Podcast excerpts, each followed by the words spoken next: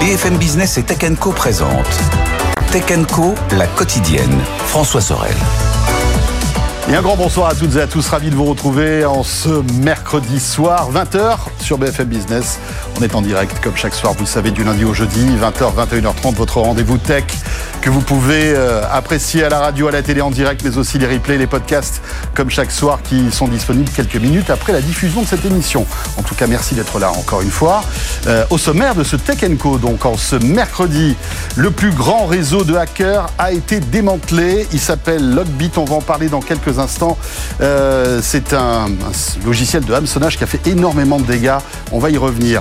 Le marché du smartphone, eh bien voilà, s'essouffle. Et puis on se posera la question, qu'est-ce qui va remplacer le smartphone aujourd'hui? Et puis on verra que, en fait, les cartes sont en train de se rabattre aussi dans les géants hein, euh, du smartphone. Et puis euh, on s'intéressera aussi à Ingenico qui fabrique, vous le savez, des terminaux de paiement. À quoi ressemblera le paiement demain? J'aurai le plaisir de recevoir tout à l'heure le directeur général d'Ingenico, Laurent Blanchard. Voilà pour le menu. Merci de nous suivre. Bienvenue. C'est parti pour Tech Co, la quotidienne. Tech Co, la quotidienne. Le débrief de la tech. Le débrief de la tech comme chaque soir. Une heure pour revenir sur toute l'actualité du jour et plus avec nos experts qui sont là. Marion Moreau, bonsoir. Bonsoir François. Et tous et toutes. Eh bien voilà, heureux de te retrouver. Marion, journaliste et fondatrice d'Or Média. Raphaël Grabi est à tes côtés. Salut Raphaël. Salut François. Voilà, rédacteur en chef adjoint du site Tech Co, euh, qui fait partie de la maison. Et lui aussi fait partie de la maison. C'est Frédéric Bianchi. Salut Fred. Bonsoir François, bonsoir à tous. Journaliste à BFM Business. Alors dans l'actu, Beaucoup de choses, encore une fois, ce soir, on va revenir sur euh, cette opération Chronos. Hein, on se croirait dans un film, euh, mmh. genre un nouveau Tom Cruise, Mission Impossible, euh, édition 26. Vous allez voir, c'est passionnant. Hein. on sait d'ailleurs pas tout de cette, de cette histoire, mais on, on, va y revenir. on parlera aussi de ce marché du smartphone. Hein. C'est vrai que les cartes sont en train d'être rebattues puisque Samsung n'est plus le numéro un mmh. des vendeurs de smartphones. C'est Apple qui est passé devant. Et c'est quand même un événement. on verra aussi que ce marché est atone et que finalement, euh, peut-être qu'on commence à penser au futur du smartphone. À quoi pourrait ressembler le futur du smartphone? Est-ce que ce serait une montre, une paire de lunettes? On, évoque beaucoup le Vision Pro. Est-ce que ce serait aussi des petits gadgets qu'on accrocherait à sa veste? On évoquera tout ça tout à l'heure. Bref, pas mal de choses dans l'actu, mais pour débuter, bien sûr, hein, l'info du jour, c'est ce succès hein, pour l'opération Chronos, lancée par 10 agences de cybersécurité internationale. Et c'est vrai que c'est une menace en moins pour nos ordinateurs. Logbit, donc le plus grand réseau de hackers du monde, a été frappé par la NCA, qui est l'agence britannique qui lutte contre le crime organisé. C'est une coopération bien sûr internationale hein, qui a permis cet exploit. Astrée Olivier nous raconte tout ça et on revient juste après. 34 serveurs hors service dans 4 pays différents et 200 comptes de crypto-monnaies gelées. Le groupe de hackers Logbit numéro 1 sur le web n'est plus une menace, se félicite le directeur général de la National Crime Agency. Logbit a causé des dommages et des coûts énormes, c'est terminé. Aujourd'hui, nous annonçons que la National Crime Agency a réussi à infiltrer et à radicalement perturber le groupe Logbit, et cela grâce à l'opération Chronos, un groupe de travail international composé de 10 pays. Nous avons piraté les You hacked the hackers. Leur mode opératoire, un rançongiciel, un virus qui bloque les données personnelles et exige une rançon en échange de leur libération. En 2023, leurs victimes ont déboursé plus d'un milliard de dollars pour récupérer leurs accès informatiques. En France, Logbit est à l'origine de quasiment une demande de rançon sur trois et tous les secteurs sont touchés. Par exemple, l'hôpital de Corbeil-Essonne en avait fait les frais avec une rançon de 1 million de dollars. Deux membres du groupe Logbit ont été arrêtés en Pologne et en Ukraine par des enquêteurs français. Le parquet de Paris annonce aussi la prise de contrôle sur le Darknet du mur de la honte, mur sur lequel apparaissaient les données de ceux qui refusaient de payer les rançons. On en a beaucoup parlé hein, de ce, en fait, de ce problème, enfin de ce problème, de cette menace informatique, hein, Logbit qui a mis euh, à mal évidemment des hôpitaux, euh, des institutions, euh, des administrations aussi. Voilà. Alors, euh, Raphaël, tu vas un petit peu nous expliquer tout ça? Parce que évidemment, on a suivi cette information sur le site de Tech Co. Vous pouvez y retrouver d'ailleurs mmh. des articles parce que tout ça évolue très très vite. Ouais. Hein. on voit qu'il y a même aujourd'hui des des, des, des mises d'argent qui qui sont déposées par les, pays pour essayer de retrouver les, en fait, les, comment dirais-je, les personnes qui sont les auteurs en fait de, de ces pirates. C'est une récompense. Alors oui, on, va prendre par le plus récent. Effectivement, il y a quelques heures, il y a les États-Unis qui ont proposé une récompense 15 millions de dollars pour toute information qui permettrait d'identifier, de localiser ou d'arrêter tout membre euh, de Logbit. Alors finalement, c'est un peu en lien avec un autre papier qu'on vient de sortir sur Tech Co parce que j'ai pu m'entretenir avec le colonel Pascal Pérez qui est chef de la division des opérations du Centre de lutte contre les criminalités numériques, le C3N. Et en fait, c'est eux qui ont fait partie notamment de la coopération internationale. Et je mets ça en lien euh, avec la récompense américaine parce que finalement, on retombe sur ce qui nous manque. Ce qu'on sait, ce qui a été très bien rappelé? Euh, ce qui nous manque, c'est les têtes pensantes. En fait, ce qui a été mis à mal, c'est l'outil euh, ça, c'est vrai que ça a été euh, mis, j'ai envie de dire, quasiment à terre. Les serveurs, le site, avec euh, les, autorités qui ont pris en main le site. Mais il reste les têtes pensantes. Il y a eu quelques arrestations des membres de Logbit. C'est vrai, ceux qui sont un peu aventurés dans les pays européens, au moment où ils avaient peut-être pour des besoins Hmm. Euh, justement la nécessité de circuler. Eux, ils sont fait intercepter. Il y a eu des arrestations au Canada. Il y a les policiers français qui sont partis au Canada, notamment pour, arrêter, pour arrêter un ressortissant russe.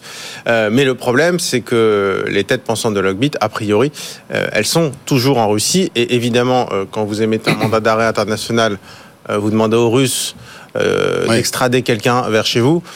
Il faut envoyer un recommandé de, accusé de réception, un télégramme. et, ce que me dit, et ce que m'a dit justement euh, Pascal Pérez, et il me l'a dit euh, de façon tout à fait assumée, c'est malheureusement là-dessus, ça sert pas à grand chose. Et en fait, euh, oui, Logbit tel qu'on le connaît et accuse le coup, et franchement, quand on demande aux spécialistes en cybersécurité, ils nous disent deux choses. Un, oui, Logbit est le plus gros euh, groupe de hackers au monde, le plus dangereux.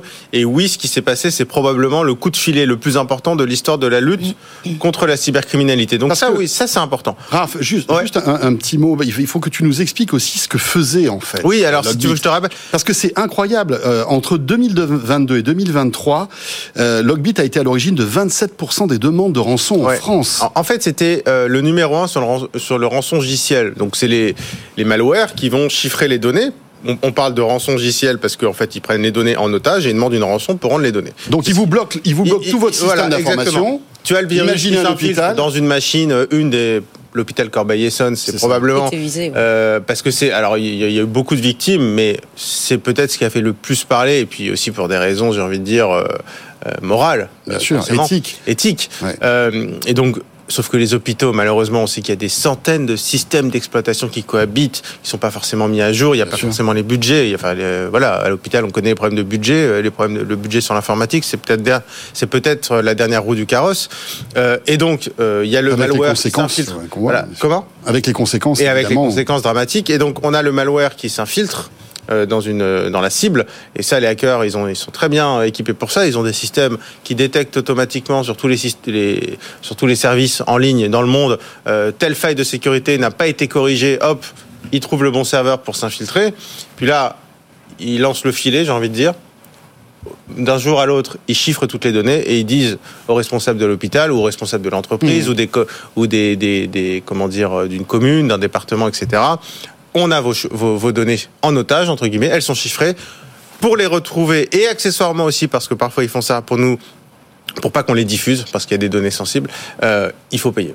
Euh, voilà. Et c'est là, c'est ce qu'a connu l'hôpital. Et donc le réflexe, en général, quand on est un établissement touché, c'est hop, on débranche tout euh, et on fait le point. On appelle l'ANSI, qui est le pompier de la cybersécurité, et on essaie de voir. Et, concrètement, en général, on fonctionne de façon extrêmement dégradée. Et pour l'hôpital de Corbeil-Essonne, c'était très concret. C'était on fonctionnait avec du papier et un crayon. Voilà. Donc et c'est dingue, parce que Logbit, on, disait, plus de 25% des, des, attaques en France étaient à l'origine euh, le, le, ransomware, donc Logbit, mais aux États-Unis, euh, même à l'étranger, on va dire, ça a fait des dégâts incroyables. La Royal Mail, la poste britannique a été visée, euh, Continental, l'équipementier automobile, l'administration de Californie, même Subway a été victime de Logbit, donc c'était vraiment tous azimuts. Non, mais c'était, c'était vraiment, euh, quand ils disent l'organisation... C'était industriel, en fait. C'était une industrialisation de, de, de rançon Alors, quand tu dis industriel, il faut vraiment le prendre au sens propre. C'est-à-dire que Lockbit, c'était une entreprise. Oui, bien sûr. C'est-à-dire que c'est comme une boîte qui ils sont installés vraisemblablement, ça je peux pas l'affirmer à 100%, mais vraisemblablement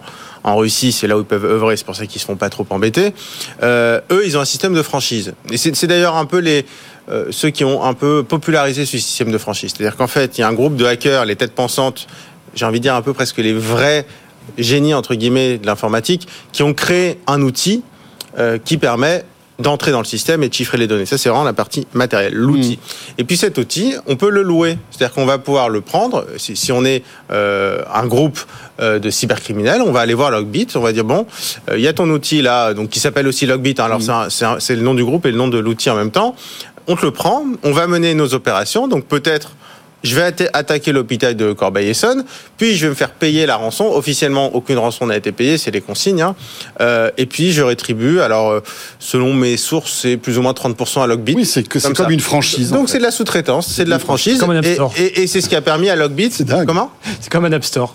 Exactement. ouais, ouais, c'est oui, 30%, voilà. Il faudrait que, Thierry, faudrait que Thierry Breton s'en mêle quand même. Mais, parce que là... tu sais que, euh, alors, écoute, j'ai été chez des spécialistes de la cyberdéfense, ils m'ont montré euh, les brochures à l'ancienne, entre guillemets, les PDF de, de ces groupes, parce qu'on parle de Logbit, il y en a d'autres. Euh, franchement, il euh, y, a, il y a des offres du style, allez, notre outil c'est 10 euros par mois, mais on vous fait 3 mois gratuits. Mhm. euh, la commission, elle est de 15% au lieu de 30 euh, les 6 premiers mois. Enfin, je veux dire, c'est des offres marketing, voilà, et puis tu as un service client, bah, ça marche pas, qu'est-ce que je dois faire, etc. Donc non, c'est vraiment, quand tu mhm. parles d'industrie, c'est une vraie industrie. Vraiment... Et, les chiffres industriels, hein, 100 millions, euh, selon les estimations, 100 millions de dollars. et encore, ça, c'est les chiffres officiels. On, bah, enfin, des estimations des enquêteurs. Après, officiels, il y en a pas tout à fait. Mais Parce qu'on peut imaginer qu'il y a plein de boîtes qui n'ont rien dit et qui ont été victimes et qui ont payé en fait. Est-ce qu'on arrive à détecter ces gens-là? On ne sait même pas. Bah, en fait, pas communiquer. Alors, je, vais laisser le tour de table, mais après il faut, il faut qu'on rebondisse sur L'avenir. Oui, sur l'avenir, bien évidemment. Et puis surtout, est-ce que oh, vraiment c'est la fin euh, de Logbit? Est-ce que tout ça bah, est, terminé? ça, Marion, c'est pas sûr du tout que ce soit la fin. On peut, on imagine bien hein, dans un contexte de, de, sophistication des, des attaques cyber. On le regarde, on, l'étudie depuis de nombreuses années. Maintenant, on observe que c'est à chaque fois un peu plus, euh, un peu plus, euh, ça marche encore mieux. C'est compliqué. Toi, tu discutes avec la défense et j'imagine aussi les l'ANSI. Bah, ils, sont quand même en mode pompier à chaque fois à découvrir des nouvelles technologies, des nouvelles, surtout que euh, avec euh, l'IA aujourd'hui, c'est très inquiétant. Je dirais juste pour ajouter euh, sur le constat actuel que euh, ça s'inscrit, je pense quand même, euh, on parle de la Russie, dans un contexte qui est quand même aujourd'hui un contexte d'affrontement, euh, pas direct mais indirect. Vous savez que les États-Unis sont en cours de, de déblocage d'une autre aide pour lutter contre l'agression en Ukraine, la guerre en Ukraine, que l'Europe, je crois que c'est Europol qui a mené cette lutte sur Logbit. Les, les, Britanniques et les Américains. Voilà. Moi, ce que je trouve intéressant, c'est qu'il y a des alliances en fait très fortes. Il fallait démontrer, il fallait taper fort cette fois. Il y a des alliances transatlantiques qui sont intéressantes dans un contexte où euh, vous le suivez comme moi l'actu. Euh, c'est pas à n'importe quel moment que ça tombe. C'est un moment où l'Europe reparle de réarmement, reparle de son arsenal, de sa souveraineté, choisit ses partenaires présents et futurs. Et là, sur la cybersécurité, c'est c'est le moment de taper fort. Et Fred, ce qui fait plaisir, enfin, ce qui, ce qui est plutôt euh, rassurant, on va dire, et positif, c'est que malgré tout, on voit qu'il n'y a, pas, a pas zéro impunité dans ce milieu-là. C'est-à-dire que aujourd'hui, les cybergendarmes, en tout cas euh, de, toutes les institutions qui ont leur, leur, leur département cyber, arrivent non seulement à enquêter, à détecter et à sanctionner en fait les, les ces pirates. En tout cas, on partie. tempéré après, mais voilà. oui, oui, Mais malgré tout, là, on, les a affaiblis, en quelque sorte, j'imagine. Fred Oui, on les a affaiblis. Maintenant, il y a beaucoup de questions qui se posent. Euh, on sait que ces groupes de hackers, bah, c'est un petit peu comme des hydres. On coupe des têtes, il y en a d'autres qui repoussent derrière. Est-ce qu'on est sûr aujourd'hui qu'on a rendu vraiment ce groupe de hackers totalement inopérant on verra, l'avenir le dira. Mais a priori, les experts disent que ça met du temps. Hein, c'est pas comme ça du jour au lendemain, même si le site principal a été a été bloqué. Il y a aussi la question des autorités russes. Est-ce qu'on connaît les liens entre Logbit et les autorités russes Là, il y a un, donc il y a, cette récompense de 15 millions de dollars pour qui donnera des informations qui conduiraient à l'arrestation des responsables euh, de ce groupe de hackers. Mais est-ce qu'on sait dans quelle mesure ils pourraient être protégés par les autorités russes? Que les autorités russes, elles sont euh, conscientes euh, qu'il y a ces groupes-là, certainement, a priori. Est-ce qu'elles les protègent? Est-ce que des enquêtes occidentales pourront être acceptées sur le territoire russe? Évidemment que non. Est-ce qu'il pourrait y avoir des extraditions donc il y a quand même beaucoup de questions et euh, je pense qu'il faut un peu tempérer l'optimisme, même si le coup de filet est, euh, historique. Est-ce qu'il y a des boîtes russes qui ont été visées justement par Logbit C'est ça qui est, intéressant. Exactement, c'est ce que j'allais te dire. En fait, il faut voir qui sont les victimes et qui ne sont pas les victimes. Euh, Logbit ne s'est jamais attaqué à, une boîte russe, à une boîte russe, ni à un intérêt qui peut être lié à des anciens pays du bloc soviétique. Euh, donc, euh, on appelle ça en, cybersécurité. Souvent, ils disent des attaques menées euh, par des assaillants qui ont les comment dire du niveau d'un État. C'est-à-dire qu'ils ils disent pas que ce sont des attaques d'un État. Enfin, ils disent qu'il y a quand même des moyens derrière. Après, ils ont gagné 100 millions d'euros. Donc il y a des moyens derrière. Dans quelle mesure est-ce qu'ils sont protégés par la Russie? Bon, déjà, euh, s'il y a des mandats d'arrêt internationaux et qui ne sont pas extradés, c'est qu'il de fait, il y a une forme de protection. Euh, après, oui, la question c'est euh, dans quelle mesure la Russie est impliquée. Euh, J'ai envie de dire aussi les allers-retours entre ces hackers et peut-être euh, les services russes.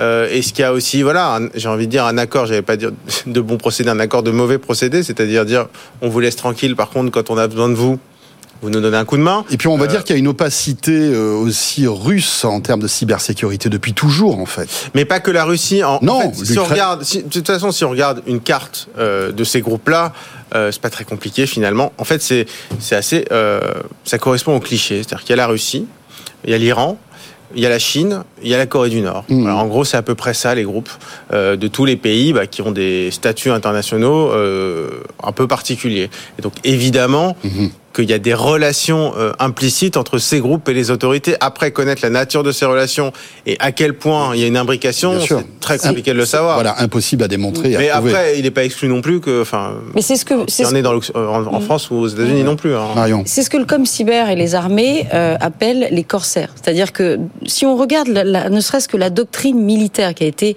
euh, qui a été annoncée par Vladimir Poutine, où il, il fait la guerre dans l'espace informationnel. C'est clair, hein, c'est public. Vous pouvez, on peut c'est la guerre hybride. C'est la, voilà, la cybercoercition, c'est ça. C'est ni plus ni moins le fait que d'utiliser les cyberattaques, on va dire, traditionnelles, c'est-à-dire commerciales, enjeux commerciaux, comme Logbit, pour euh, finalement être la machine de guerre d'une guerre beaucoup plus large et qui est justement cette guerre hybride, c'est-à-dire euh, déstabilisation d'État, euh, ingérence étrangère dans le cyberespace, etc.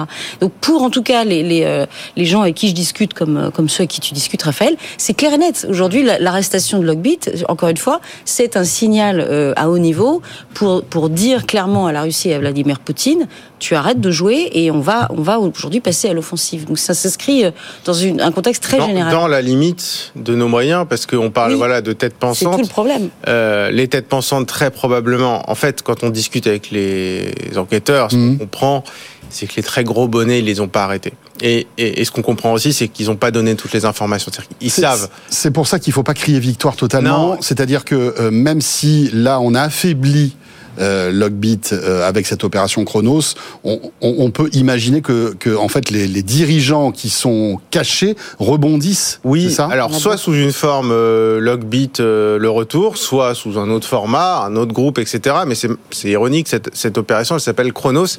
Et en fait, ce qui, moi, ce qu'on me dit, c'est on a gagné du temps. Voilà. Oui. C'est-à-dire qu'on n'a pas démantelé, on n'a pas démantelé Logbit, on a gagné du temps. Et du point de vue de la France, cette opération, en fait, le timing de ce coup de filet euh, il n'est pas idéal en fait paradoxalement parce que ce qui nous explique c'est que ça peut renaître d'ici quelques mois. Or il y a les JO ouais. cet été. Et en fait, euh, ils auraient presque préféré que ça arrive plus tard. Ouais, parce que c'est vraiment l'alerte rouge hein, pour Exactement. les Jeux Olympiques. Hein. Tout ce qui est euh, cybersécurité, c'est une. Et, et, en fait, la crainte, c'est que, c'est que les, les têtes pensantes de Logbit ouais. aient le temps de se remettre en selle alors, et d'ici des menaces pour alors, les Pire que ça, pardon, je vais mettre une mauvaise ambiance. Vous avez entendu parler. Bon, déjà, elle n'est pas terrible hein, là. Donc, tu peux y aller. Non, non, non, mais tu peux y aller. Il vaut mieux qu'on se prépare. Mais bien sûr. Il y a ce qu'on appelle les implants. Est-ce que vous savez, vous avez entendu parler des implants? En fait, ce sont des malwares qui sont disséminés des mois à l'avance ouais. qu'on fait réveiller le jour où on invite de mettre la panique. Donc c'est bien de ça dont on parle effectivement oui, et, sur cette et séquence euh... JO. Euh, sans être parano, c'est ce que les armées craignent beaucoup, oui, ces fameux et, implants. Et alors là, c'est vrai que j'ai pu échanger avec un grand acteur français de la cyberdéfense. Mm. Et on a parlé de ça. Mm. Je lui ai demandé justement, est-ce qu'il n'y a pas ces fameux implants, des mm. logiciels que, qui pourraient être implantés? Alors après, ça dépend de la taille de l'entreprise. Évidemment que dans une PME, peut-être une ETI, euh, bon, il n'y a peut-être pas toutes les diligences qui sont faites pour rechercher ça. Après, dans les grandes entreprises, ouais, je pense que là, les... toutes les mesures ont été prises. En, en, en tout fait, cas, pour le moment, ce qu'il dit, c'est euh, on est plutôt serein entre Évidemment que le pire peut arriver.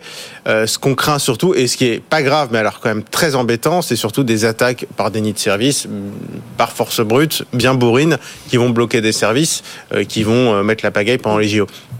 Mais oui, effectivement. La France a acheté les solutions anti-implants que les États-Unis maîtrisent. alors, alors là, il y a encore un autre sujet sur la souveraineté des acteurs de cybersécurité qui sont tous américains. On va faire une autre voilà. euh, là-dessus. Mais s'ils sont français, ils sont rachetés par les Américains. C'est hyper intéressant, mais on se souvient, enfin, c'est pas la première fois que on, va dire, les hackers visent les grands événements mondiaux. Euh, les précédents JO, c'était c'était pareil. Les grandes, enfin les coupes du monde, toutes les élections. Voilà, les élections, tous ces moments en fait où euh, en fait le monde entier focus sur un pays, sur euh, un rendez-vous sportif ou un événement d'actualité. Eh bien, voilà, c'est là où les hackers essaient de frapper. Bah, c'est le mode opératoire du terrorisme finalement. Hein. C'est-à-dire quand on voit les dégâts, on parle de 90 millions, c'est pas rien, mais c'est pas non plus des sommes qui vont mettre à genoux un pays ou l'Occident.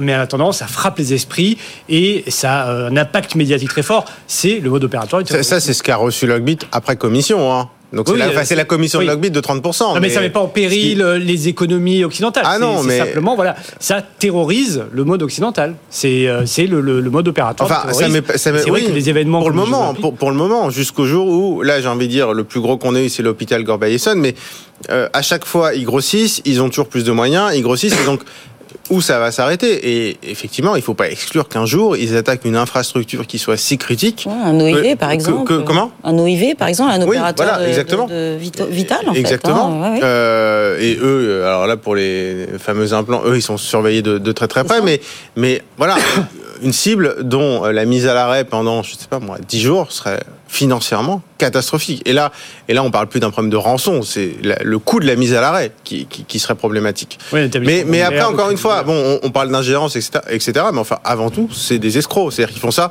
ils peuvent faire d'une pierre deux coups, ça peut arriver, hein, de faire à la fois de l'ingérence, à la fois une guerre hybride et à la fois de l'argent, mais bien souvent, c'est juste des types qui veulent de l'argent. Oui, mais ça arrange bien le, probablement les autorités russes de les avoir comme corsaires. Oui, et puis ça fait exploser aussi toutes les boîtes de cybersécurité, parce que effectivement, euh, ça met en panique la plupart des DSI qui vont aller essayer de quémander des budgets supplémentaires auprès de leur direction pour avoir ben, une cybersécurité beaucoup plus puissante, on va dire, hein, avec des logiciels. Donc, c'est assez intéressant de voir que euh, ce malheur aussi a fait émerger en France des pépites de cybersécurité. Alors peut-être qu'elles seraient toujours là, mais euh, aujourd'hui on voit, hein, on a euh, un centre de la cybersécurité qui est à la défense, qui est, qui est très important. C'est, en fait, ça entretient tout un marché finalement, tout ça. Et puis l'autre jour, petite anecdote si tu me permets François, j'étais dans le train euh, pour rentrer chez moi, le train, de banlieue, et là je vois sur tous les écrans des recrutements de jeunes pour euh, être des cyber euh, soldats. c'est très très massif. Le, le Com Cyber fait énormément de campagnes pour recruter des gens qui sont indispensables aujourd'hui. Et surtout, ce qui est très intéressant, je trouve, c'est qu'il y a mm. évidemment qu'il faut des techniciens, des techniciennes, mm. Mais il n'y a pas toujours besoin d'être techniquement Exactement. Euh, pointu euh, dans les recrutements. C'est vrai. Euh, ils recrutent parfois des gens qui n'ont jamais fait de, cyber, jamais fait d'informatique, qui ne savent pas écrire une ligne de code, parce qu'en fait, j'ai envie de dire, c'est comme une enquête de police. à un moment, euh, on est fait d'une telle façon que cette partie de l'enquête va nous intéresser et on va être très bon là-dessus. Et donc c'est vrai que sur les recrutements, évidemment qu'il y a un besoin de formation qui est, monumental. En fait, déjà maintenant beaucoup forment en interne parce qu'il faut la bonne formation avec un temps optimal. Ils n'ont pas les moyens d'attendre 5 ans. Ils n'ont pas les moyens, donc ils forment en interne. Et puis ils prennent, euh, ils prennent aussi euh, des, des, candidats qui candidatent, mais qui ont fait des métiers, mais qui n'ont rien à voir, qui viennent dans un secteur qui, qui n'a rien à voir. Et puis, euh, bon, voilà, c'est pas pour encore une fois noircir le tableau, mais il y a l'intelligence artificielle qui est là, l'intelligence artificielle générative, qui va sans doute en, en plus industrialiser encore plus hum. toutes ces demandes de rançon, parce qu'aujourd'hui, on peut imaginer qu'il y a des humains, mais demain, tout, sera, tout ça sera fait par l'IA. Bah Moi, ce qui me fait peur, c'est surtout pour détecter les failles, justement. C'est l'IA, c'est détecter plein de choses, donc c'est aussi détecter les failles de sécurité. Et donc, donc ça pourrait être le pire ennemi des enquêteurs finalement. Bah, et à la fois l'outil, évidemment. L'outil. Enfin, je veux dire, comme souvent, on utilise l'outil de son adversaire, mais euh, le, problème, c'est que l'IA, enfin déjà, c'est ce qui est un peu utilisé, mais pour trouver des failles de sécurité dans tous les systèmes qui, qui y a euh, en place, l'intelligence artificielle, malheureusement, je pense que c'est un outil qui va s'avérer assez rapidement redoutable. Très bien, on a terminé sur ce sujet. Bon, j'imagine qu'on aura d'autres rebondissements hein, d'ici demain parce que. Alors euh, oui, juste en concluant justement, oui, c'est assez intéressant la com qu'ils ont choisi. Je sais pas si tu as, vu, en fait, ils ont pris, au, lieu de fermer le site et de faire des communiqués de presse, ils ont pris en main le site, et ils ont réutilisé les codes de Logbit. C'est presque, il y a un côté, je vais pas dire second degré, mais presque, il y a un peu du troll.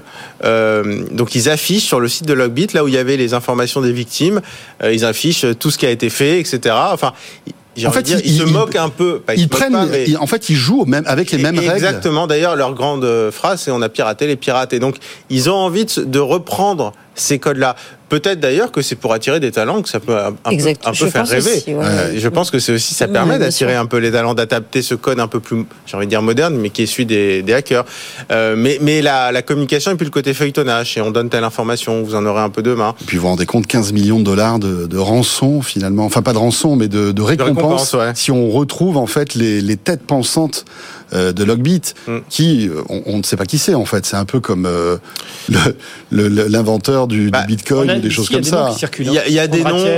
Oui, alors et après ils ont des noms. Enfin, les, les, enquêteurs ont des noms qu'ils n'ont pas rendus publics. M3KP2, c'est ça? Non, ça va être. Alors ça j'ai pas. Ouais, ça, ça j'ai pas, pas tous ils, les ils ont des numéros et des codes. Oui, oui, oui, mais moi ils m'ont. Enfin voilà, ils ont confirmé qu'ils avaient quand même des noms qu'ils n'ont pas publiés. mais comme tu disais, s'ils sont en Russie. S'ils sont en Russie, ils vont, ils vont rester a priori tranquillement en Russie. Ouais. ouais. Bon, on va suivre ça de près. Euh, comme je disais, il y aura sans doute des, rebondissements dans les, dans les heures et dans les jours qui viennent. Juste un mot aussi en termes de sécurité. Je ne sais pas si vous avez suivi, alors ça n'a rien à voir, hein, mais c'est e-message qui, ben voilà, il se sent un peu soulagé parce que, vous savez, c'est la messagerie d'Apple qui est un petit peu on va dire, euh, qui a été mise un peu sur le devant, le devant de la scène à, à l'époque euh, où justement euh, elle était visée par le DMA. Finalement, là, elle est soulagée parce que elle passe sous, passe sous les fourches codines de Thierry Breton. Mais malgré tout, elle a annoncé qu'elle allait intensifier la sécurité en fait mm. de de de de, de, de, l'encryptage en fait de mm. d'e-message. C'est intéressant, hein, Raphaël, parce que on se rend compte que voilà, Apple est conscient que demain même le système d'Apple de, de D-Message pourrait être craqué en quelque sorte. Oui, alors c'est un nouveau protocole. Si... En quelques secondes. Hein, si, on n'a pas, de bêtises, ça s'appelle PQ3, je crois. Oui. Et, et, et en fait, l'idée, c'est de dire, on se prépare à l'ordinateur quantique et euh, aux attaques par force brute du chiffrement de l'ordinateur quantique. Et ce qui est très intéressant, c'est qu'en gros, ils le disent sans le dire, mais ils disent euh, c'est au-dessus de toutes les messageries qui existent actuellement, donc indirectement WhatsApp, c'est-à-dire iMessage est plus chiffré en gros que WhatsApp, et même plus chiffré, ils ont mis des niveaux. Nous, ils disent nous c'est niveau 3, WhatsApp ils ils en parlent pas directement. Ils disent Signal, c'est niveau 2. Et pourtant, Signal a mis aussi en place une protection euh, contre les attaques d'ordinateurs quantiques. Donc voilà, mais c'est la stratégie marketing d'Apple aussi. Oui, c'est un protocole de chiffrement contre une menace qui n'existe pas aujourd'hui. C'est ça qui est intéressant en fait. Hein. C'est-à-dire que l'ordinateur quantique aujourd'hui n'existe pas et n'existera certainement pas avant 5-10 ans, au mieux. En revanche, ce que, euh, ce que, ce que, dit, ce que dit Apple, c'est aujourd'hui, des hackers peuvent euh, récolter des données ne peuvent, ne peuvent aujourd'hui pas les déchiffrer, mais peut-être pourront à l'avenir. Demain, ils auront l'outil. Donc, il faut d'ores et, déjà protéger ces données-là avec ces nouveaux, ces, ces, nouveaux clés de chiffrement qui sont euh, beaucoup plus protectrices, notamment envers euh, les, les, euh, les, les, ordinateurs quantiques mmh. demain. Donc voilà, toutes ces bases de données qui peuvent être volées aujourd'hui et pas être déchiffrées pourront l'être demain. Donc protégeons dès aujourd'hui eh bien euh, nos, euh, nos, informations. Et d'ailleurs, il y a l'Europe, hein, ça fait quelques années, qui disent eh bien, il faut se préparer à l'arrivée du quantique, il faut protéger. en Europe, on n'a encore rien fait, mais en tout cas, on voit qu'il y a des industriels qui prennent euh, le, le, le, danger potentiel très à cœur. Ouais. Euh, sans mauvais jeu de mots, très accurate. oui, en Europe, ils sont plus. Il y en a qui, il y en a qui veulent carrément interdire le chiffrement des messageries. Alors. Allez, on revient dans un instant. On va faire cette belle et douce transition vers le smartphone après e-message, juste après euh, l'info écho. Bientôt 20h30 sur BFM Business. On débrief l'actu ce soir avec Marion, Raphaël et Frédéric. À tout de suite. Tech Co, la quotidienne, le débrief de la tech avec ce soir Marion Moreau qui est avec nous sur le plateau, journaliste et fondatrice d'Ornorm Media, Raphaël Grabli, rédacteur en chef adjoint du site Tech Co et Frédéric Bianchi, journaliste à BFM Business. Voilà, alors on était un petit peu, on, comment dire, euh, dans, dans une euh, information euh, un peu effrayante hein, avec Logbit, même si évidemment la finalité est plutôt positive puisque rappelons-le, euh, cette association en fait de cybergendarmes, mm. euh, voilà, 11 pays sont arrivés en quelque sorte à ralentir la progression de, de Logbit et, et, même à le stopper. Hein. On verra si c'est définitif ou si c'est passager. On passe à autre chose maintenant, le smartphone, euh, parce que il faut savoir que le marché du smartphone, qui est qui a été pendant des années, on va dire très très flamboyant parce que bah voilà, on est 7 milliards sur Terre. On s'est rendu compte que aujourd'hui il y a du réseau partout, il y a de la 4G partout, et que forcément le smartphone a petit à petit remplacé, même dans des situations ou dans des pays pauvres, en fait le smartphone, le, téléphone tout simple. Sauf qu'aujourd'hui on arrive à une saturation de ce marché et voilà pour la première fois on se rend compte que le marché du smartphone est atone. Euh, en 2023, il, a baissé euh, de, de, plusieurs pourcents, je crois, hein, Raphaël. Je ne sais pas si on a les chiffres exacts, c'est quand même euh, assez impressionnant. Ouais, là on a eu les chiffres de Canalis, euh, le cabinet Canalis pour l'Union européenne, euh, pour l'Union européenne, pour le marché européen, pardon. Hors Russie, justement, il n'y a plus la Russie non, qui est dans les chiffres, avec une baisse sur l'année de l'ordre de 8%. Euh, ce qui est quand même euh, assez euh, colossal, une chute de 8%. Alors, Canalis prévoit quand même de nouveau une hausse en 2024 de quelques pourcents, D'accord. à un chiffre on se doute que ça allait pas non plus atteindre des sommets. oui, ça va pas. Alors, mais, c'est une, une, chute assez brutale. On sait pourquoi cette chute. Est-ce que c'est parce que c'est la saturation de ce marché? Est-ce qu'aussi parce qu'on a vécu une année compliquée avec un pouvoir d'achat en berne, une inflation en hausse, les conflits géopolitiques qui peut-être ont fait que, bah voilà, c'était pas, enfin, tout ça a fait que bah, ce, marché n'était plus indispensable. On, a des informations là-dessus? Bah, Il y a plusieurs éléments. Il faut regarder un petit peu comment a évolué le marché. Parce que donc c'est moins 8% en Europe, mais je crois qu'on est à plus de 10% en France hein, de recul. On est à 13% d'après euh, les, chiffres que j'ai pu voir. Qu'est-ce qui recule le plus? En fait, c'est les entrées de gamme. Donc, on peut en déduire que la question du pouvoir d'achat est centrale. Les entrées de gamme, a priori, ce sont ceux qui sont achetés par ceux qui sont le plus concernés par les difficultés de pouvoir d'achat. Le marché du haut de gamme a plutôt progressé. Je crois qu'Apple a fait plus 1%. Samsung, avec son Galaxy S, qui est sa gamme haut de gamme, resté relativement stable, hein, même s'ils ont perdu euh, des parts de marché. Euh, donc, c'est plutôt l'entrée de gamme. Donc, la question du pouvoir d'achat est centrale. Après, il y a d'autres questions qui arrivent, parce que c'est pas la première année que le marché du smartphone y baisse, que les ventes euh, baissent. Hein, ça fait plusieurs années. Il y a la question, à mon sens, de l'innovation. C'est vrai que c'est un marché qui n'attire plus par euh, des, innovations de rupture, comme ça a pu être le cas il y a plusieurs années. On changeait son smartphone avant tous les 24 euh, mois. Maintenant, je crois qu'on est à quasiment 40 mois hein, avant de le changer. Pourquoi? Ben Parce que le, la nouveauté n'attire plus.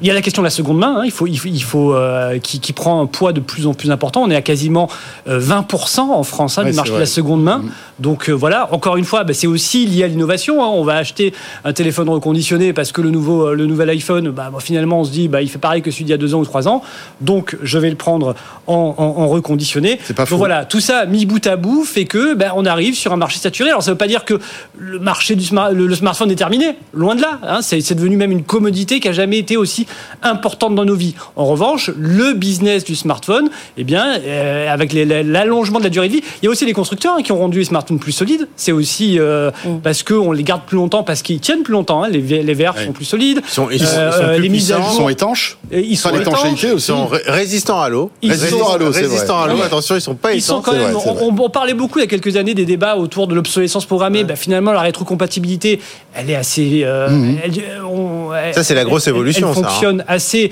assez bien sur des modèles euh, très anciens. Donc voilà, tout ça mis bout à bout fait que bah, on n'achète plus forcément de nouveaux smartphones.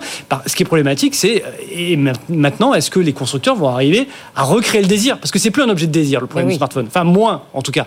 C'est vrai qu'on voit les conférences d'Apple bon, ben, on les regarde, euh, mais on n'attend plus la grande révolution. Non, mais je pense que tu as raison quand tu, euh, tu, tu, introduisais ce sujet. L'inflation est quand même probablement un, un, impact très fort sur, euh, de toute façon, la consommation générale. Donc je pense que ça a un effet, évidemment, sur ce type d'achat, qui est quand même pas un achat qu'on fait, effectivement, voilà, encore une fois, euh, on le fait moins tous les, tous les 24 mois. Et puis, j'aurais tendance à penser, peut-être que je me trompe, que, effectivement, il y a peut-être aussi eu un ralentissement dans la chaîne de, de l'industrie au global. Euh, parce qu'on sait tous quand même que fabriquer un smartphone, même si Huawei disait qu'il en fabriquait un en, 2020, il disait qu'il fabriquait un iPhone en un smartphone en 27 secondes, je crois c'est ça. Euh, il n'empêche que non, c'est quand même plus compliqué. Il y a des composants. On dit qu'il y a plusieurs continents pour fabriquer un objet comme ça, parce que ça engage toute une toute une industrie, ah des, des, terres rares aux, euh, aux, puces électroniques qui sont euh, qui sont qui sont compliquées à compliquées à, à fabriquer. Donc avec tous ces tous les, les, sanctions américaines sur euh, euh, l'exportation, par exemple, d'NVIDIA, dont on reparlera tout à l'heure, sur la Chine, euh, tout ça, à mon avis, a freiné un peu l'industrie. Et puis Raphaël, l'information aussi intéressante, c'est que Samsung n'est plus le leader dans le monde eh du smartphone. C'est Apple qui est passé devant. Exactement, Apple qui est passé devant Samsung dans l'Union européenne, déjà au niveau mondial, ça on l'a appris il y a quelques semaines, et là au niveau euh, de l'Union Confirmation donc avec Exactement, au quatrième trimestre 2023. Euh, ils sont juste derrière Samsung sur l'ensemble de l'année, mais sur le sprint final, Apple vient de repasser euh, devant Samsung. Et il y a un chiffre pour moi qui est donné par Canalis et qui valide en fait totalement la stratégie d'Apple, c'est-à-dire la stratégie du, tout haut de gamme quasiment. C'est 40% du marché en Europe, c'est du smartphone à plus de 800 euros. 40% du marché. C'est-à-dire qu'il y a vraiment une premiumisation, une premiumisation, premiumisation euh, de, du, du marché. C'est-à-dire aujourd'hui, et d'ailleurs ça rejoint ce que tu disais, Fred, c'est quelque part finalement on achète moins mais mieux et, et, plus durable en fait. c'est ça. Euh... C'est-à-dire qu'on est prêt à investir 800, parfois 1000 euros qui peut être une somme, qui est une somme énorme, mais on se dit finalement cette somme, je vais la lisser sur 2, 3, 4 ans, et finalement je préfère mettre beaucoup d'argent dans un smartphone parce que je sais qu'il va être robuste, parce qu'il va être performant, etc., et qu'il va avoir une longue durée de vie, qu'un téléphone à peut-être 150 euros, dont je sais que les performances ne suivront plus dans deux ans. Exactement. C'est ça aussi. Et, d'ailleurs, et ça prouve aussi une maturation de, des consommateurs qui, qui ont compris, enfin une maturité, pardon, une maturité des consommateurs qui comprennent aujourd'hui que euh, bah, vaut mieux peut-être investir un petit peu plus pour avoir un smartphone qui va durer plus longtemps. Mais qui, qui, est possible grâce à ce qu'on leur offre aussi. Euh, effectivement, euh, les confs Apple ou Samsung, franchement. Bon, c'est intéressant, mais il y a, plus de grands bouleversements. Mais le grand bouleversement, mais voilà, mais, mais, le grand bouleversement, c'est quoi? C'est d'avoir un smartphone dont la batterie dure plus longtemps, qui peut être changé assez facilement, mine de rien. Alors chez Apple ou chez Samsung, là, on ne la change pas soi-même, enfin on peut la changer facilement. Les processeurs, on atteint quand même des sommets en termes de puissance qui font que sur d'un modèle à l'autre, on ne gagne plus en termes de puissance. Donc la puissance, elle sert à faire durer euh, le produit. Sur le stockage, sur le cloud, maintenant, on est plus limité ou de moins en moins limité par le stockage puisqu'on est en streaming, etc. Bon, bah l'appareil photo, euh, un smartphone il y a trois ans, un smartphone aujourd'hui, c'est à peu près la même chose. Euh, et puis euh, les mises à jour logicielles, et ça c'est un énorme effort que font tous les fabricants.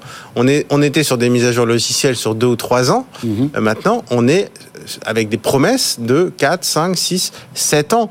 Et donc ça fait... Et ça, c'est rigolo parce que c'est Apple qui a été le premier à, allonger la durée de vie des smartphones, enfin de ces iPhones, en proposant des mises à jour, 6, ans de mise à jour, je crois, euh, sur iOS, même si euh, Apple ne communique jamais sur la, durée de vie d'un téléphone. Ils le disent pas à l'avance. Ils le disent pas à l'avance. Par contre, dans les faits, mais dans les faits, on, voit que l'année dernière, il y avait l'iPhone. Ce qui est intéressant, c'est qu'Android s'est senti un peu piqué et a réagi. On voit que Samsung et même Google aujourd'hui sortent des téléphones avec 7 ans. 6-7 ans de mise à jour.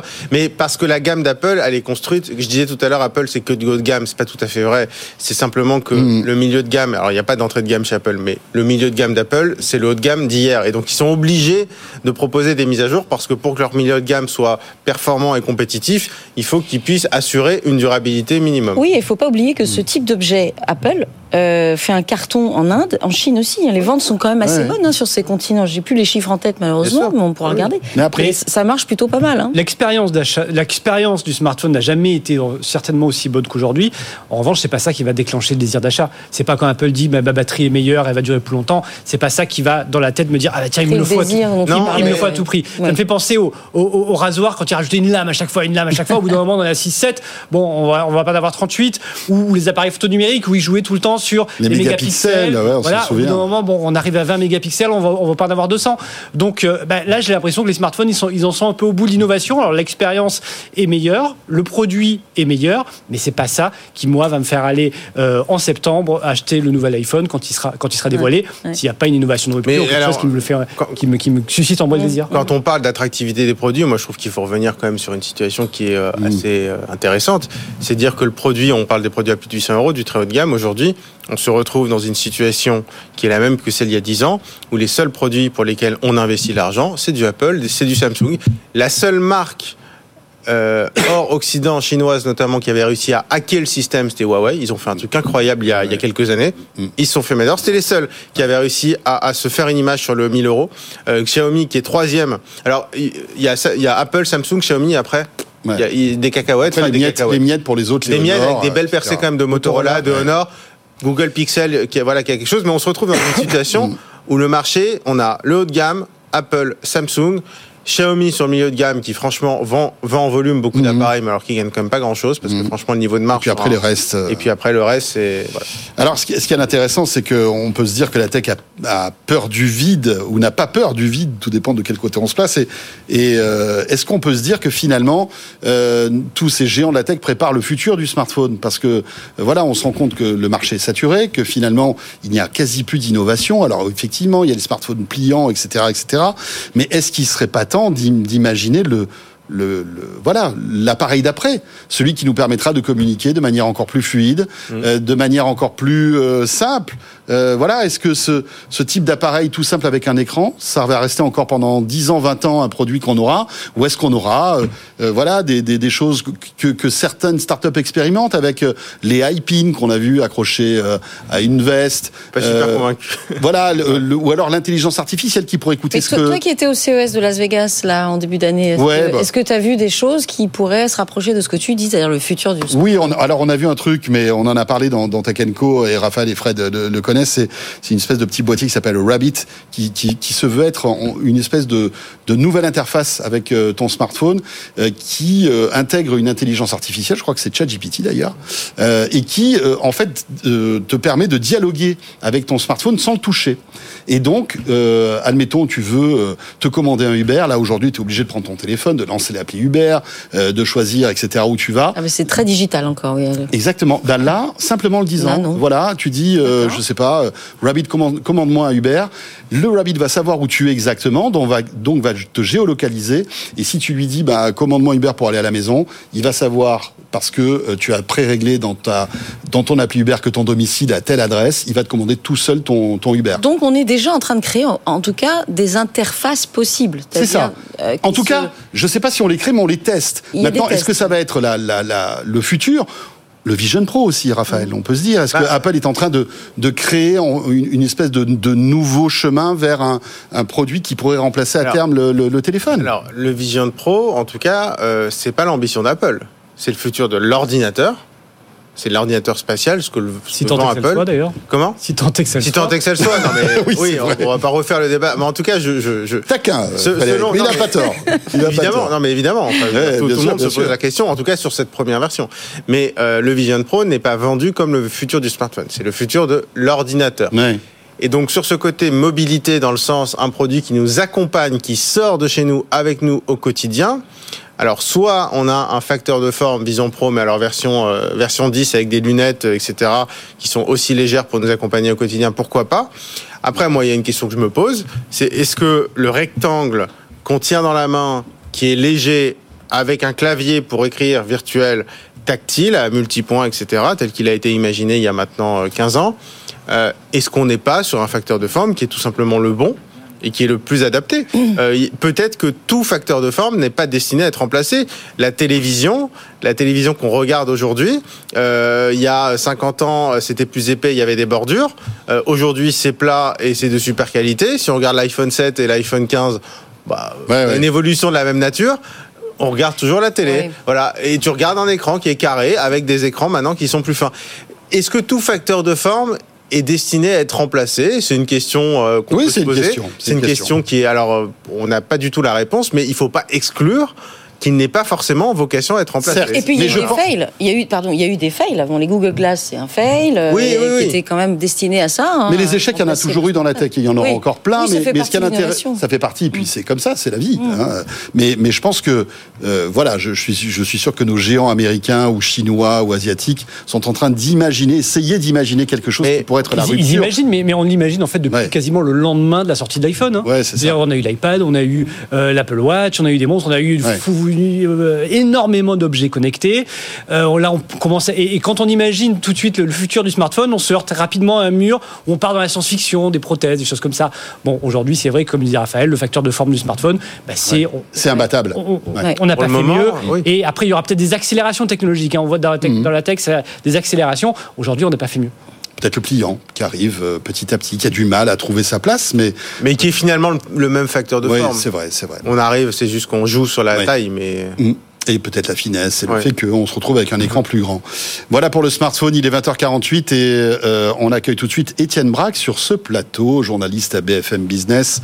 Étienne s'installe. Bonsoir Étienne. Bonsoir à tous. Ravi de te retrouver. Non, euh, Raphaël, tu, tu, peux rester là?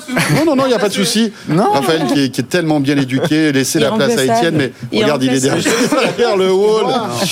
Étienne Braque est avec nous pour nous parler euh, eh bien, des résultats Nvidia qu'on ne connaît pas encore, mais ils arrivent là ce soir. Euh, et on s'attend à des euh, résultats stratosphériques, non, Étienne? Ah bah oui, c'est le moins que l'on puisse dire. Des résultats qui seront publiés euh, ce soir après 22 h après la clôture de, Wall Street. Alors juste pour planter un petit peu le décor et montrer comment ces résultats sont attendus, regardez en bourse que donne Nvidia, plus 40% depuis le début de l'année, plus 224% l'espace d'un an. Et surtout, on a appris hier que Nvidia est devenue l'action la plus échangée au monde, hein, avec désormais 30 milliards de volume. C'est tout simplement énorme. Pour vous donner un ordre d'idée, euh, le CAC 40 tous les soirs, il y a environ 3 milliards de volume. Donc euh, ça montre quand même l'ampleur qu'a pris Nvidia avec les fonds, les particuliers. Aujourd'hui, 1700 milliards de capitalisation pour Nvidia. Le CAC 40, c'est 2800 milliards de capitalisation boursière. Alors ce soir, Wall Street attend quoi? Attend les résultats du quatrième trimestre avec un chiffre d'affaires qui devrait dépasser les 20 milliards de dollars. Donc en l'espace de trois mois, c'est une hausse qui est attendue trois fois supérieure par rapport au quatrième trimestre de 2022 avec euh, une marge nette qui devrait être aux alentours de 50%. Ça donnerait un résultat net d'environ 10 euh, milliards euh, d'euros. À Wall Street, vous avez des investisseurs qui parlent en bénéfice par action. Ça ferait une hausse de 426% en l'espace d'un an. Alors, les résultats, ils seront sûrement au-dessus des attentes, hein, puisque quand vous regardez sur les 39 dernières publications, 38 fois, Nvidia a dépassé le consensus. Mais ce qui est tendu, bien sûr, c'est les perspectives pour cette année. Est-ce que les gros donneurs d'ordre que sont Google, Amazon ou encore Microsoft sont toujours là, sachant que vous avez des délais d'approvisionnement qui se sont largement réduits, puisqu'il y a quelques mois, il fallait environ 8 à 11 mois pour avoir une puce Nvidia. Aujourd'hui, ce délai est de 3 à 4 mois, ce qui inquiète notamment UBS, euh, qui, dans une note ces dernières heures, estime qu'il y a potentiellement un pic de croissance qui est euh, devant euh, Nvidia aujourd'hui. Donc ça, ça sera à regarder ce soir lors des résultats annuels. Voilà, ça sera aux alentours des 22 heures. Et puis on en reparlera bien évidemment demain dans Tech Co. Merci beaucoup, Étienne Braque. bon, messieurs, dames, euh, Nvidia, la puissance de, cette boîte qui euh, voilà qu'on connaît depuis euh, quoi je sais pas moi une vingtaine d'années hein, à peu près. Nvidia les, cartes graphiques dans les ordres. je crois que ça a pile 30 ans ça a pile 30 ans voilà bah, bah, plus que ce que j'imaginais tu vois mais c'est vrai que moi, je me rappelle quand j'étais beaucoup plus jeune je bidouillais mes ordinateurs je démontais mes, mes ordi et j'achetais des cartes graphiques Nvidia voilà, c'était une petite boîte insignifiante qui, qui intéressait que les geeks et les geeks, on va dire, euh, voilà, dernier niveau. Et maintenant, voilà, capitalisation mm. boursière incroyable, une boîte que tout le monde s'arrache, euh, qui fabrique, en fait, le sang de la technologie d'aujourd'hui, qui est la puissance de calcul entre autres pour l'intelligence artificielle. Et, c'est incroyablement bien joué, hein, Marion. Ils ont, oui, c'est très bien joué. Le, patron, qui est d'ailleurs très charismatique, qui se balade partout, qui est reçu comme un chef d'État. Il n'y a pas qu'Elon Musk hein, qui est reçu comme un chef mm. d'État. Euh, il est euh, lui aussi le, CEO d'NVIDIA, une star mondiale. Euh, ils ont bénéficié de deux vagues, en fait. la blockchain d'abord, faut pas l'oublier. Il y a eu quand même tout le, toute la vague blockchain dont, dont tout le monde parlait il y, a, il y a deux ans à peu près, même, et, et un peu avant évidemment. Et puis il y a aussi évidemment la sortie de ChatGPT qui a fait exploser toutes les attentes sur cette boîte qui est Nvidia, euh, qui, profite en fait hein, de cette de cette de, cette frénésie IA. Alors ce qui est, ce qui est euh, un peu à tempérer quand même, moi, en tout cas, les experts IA avec qui je discute régulièrement sont assez unanimes, bizarrement, ça m'a surprise, sur le fait qu'il ne faut pas non plus se, euh, se, dire que toute la voie est tracée pour Nvidia, ils vont tout cartonner. Euh, ça va être le prochain euh, Apple en termes de success story euh, dans l'histoire. Pourquoi? Parce que ça peut être une étoile filante. Oui, ça l'est presque déjà. Hein, quand, tu vois, quand tu vois qu'il dépasse Tesla, 1700 mmh. milliards de capitalisation boursière, c'est quand même énorme. Oui, mais quand on voit aussi aujourd'hui la pérennité en fait de l'intelligence artificielle, on se dit que comme ils n'ont pas véritablement de concurrents sérieux, ils en ont pour quelques années. En fait, aujourd'hui, s'ils ont de très bons chiffres qui sont toujours croissants et qui rassurent sans cesse les actionnaires, qui en achètent beaucoup, euh, c'est parce que la demande est là. Elle est déjà là, en fait. Mhm. Les applicatifs IA sont là. ChatGPT, Gemini, etc., etc., et ça va continuer. Et elle est mondiale. Elle n'est pas seulement aux États-Unis, elle est aujourd'hui dans les prochains, prochains applicatifs chez Baidu, chez Samsung qui sans doute s'y mettra. Bref, le monde entier se met à ça. Donc en fait, ils tirent leurs bénéfices aujourd'hui de la demande de stock, surtout post-Covid, parce que là, il fallait aller très vite, et c'était pas si simple que ça d'obtenir des cartes graphiques et des processeurs Nvidia. Euh, tout le monde a fait ses stocks, Microsoft en premier, tous les cloud providers mhm. en premier, Amazon, Microsoft, etc., Google ont fait leurs achats chez Nvidia. Et puis maintenant, c'est l'heure des lois de marché, c'est-à-dire peut-être que euh, l'IA ne va pas aller aussi vite que ça, parce que il y, y, a une thèse qui dit aussi qu'on va peut-être arriver à quelque chose qui va se baisser un peu. On va, on a ce qu'il faut, mais finalement la puissance de calcul, elle arrive, elle est là. Maintenant, technologiquement, on arrive à un premier palier de l'IA. Donc, Nvidia va avoir moins de demandes euh, de hmm. composants. Et puis surtout, il y a de la concurrence. Et c'est ça les lois du marché. Aujourd'hui, il y a, il y a Grok, je crois, c'est ça qui, euh, qui aujourd'hui propose. non, mais c'est le début. C'est plus une réflexion, enfin en tout cas, il n'y a rien de... à moyen terme. Voilà, c'est à moyen terme. Il est sûr que Nvidia a 15 longueurs d'avance, mais elle Quand on voit Intel qui est largué, alors ils ont communiqué aujourd'hui sur une nouvelle structure de, de processeurs qui serait plus compatible avec l'IA, mais Intel a raté complètement ce virage. Oui, Intel, et alors quand ils disent qu'ils veulent dépasser TSMC, franchement c'est à rigoler parce que c'est pas possible en fait aujourd'hui. Non mais on est sur une technologie naissante, il y a une frénésie, enfin dingue. Hein, c'est dingue, oui. Plus 450% le cours de l'action d'Nvidia en deux ans depuis le Covid. C'est vrai qu'il y a 4 ans, Nvidia, ça n'existait pas. Enfin, c'était connu par ceux qui faisaient, qui, qui font leur PC de gamer euh, pour acheter une carte graphique, mais c'est tout, quoi. Et c'est devenu un géant absolu. Donc là, il y a cette frénésie. Euh, la nature ayant horreur du vide, bon, on parlait de Grok, mais il va y avoir certainement des concurrents. Grok, quand même, ils promettent une puce spécialement dédiée euh, à l'intelligence artificielle et aux applications de langage avec des puces qui seraient peut-être moins gourmandes en énergie. Donc voilà. Mais Nvidia, quand même, est assis sur un tas d'or, hein, 1700 milliards de dollars. Ils vont devoir innover, ils vont devoir acheter. Il va y certainement avoir de la croissance externe euh, dans les mois qui viennent parce qu'il va y avoir des concurrents. Mais ils ont pris une telle avance aujourd'hui. Enfin, c'est colossal. C'est 90% euh, du marché à eux seuls. C'est une rentabilité euh, incroyable. Donc voilà. Après, c'est vrai que ça, peut aller très vite. Hein. Intel a raté euh, un certain nombre de révolutions. Nvidia peut les rater aussi. Mais il semble qu'il y ait quand même une gouvernance euh, assez agile et mm. qui soit, mm. euh, qui soit à l'affût des opportunités éventuelles. Mm. Raphaël. mais après, effectivement, il y a la valorisation et puis il y a les résultats. les résultats, c'est du concret. Maintenant, donc l'argent il est là. Alors après, il y a la question des multiples, est-ce que la valorisation par rapport au chiffre d'affaires, aux revenus, etc. Mais les, les résultats sont là. Donc maintenant, la question c'est qui paye? Parce que L'argent, il arrive.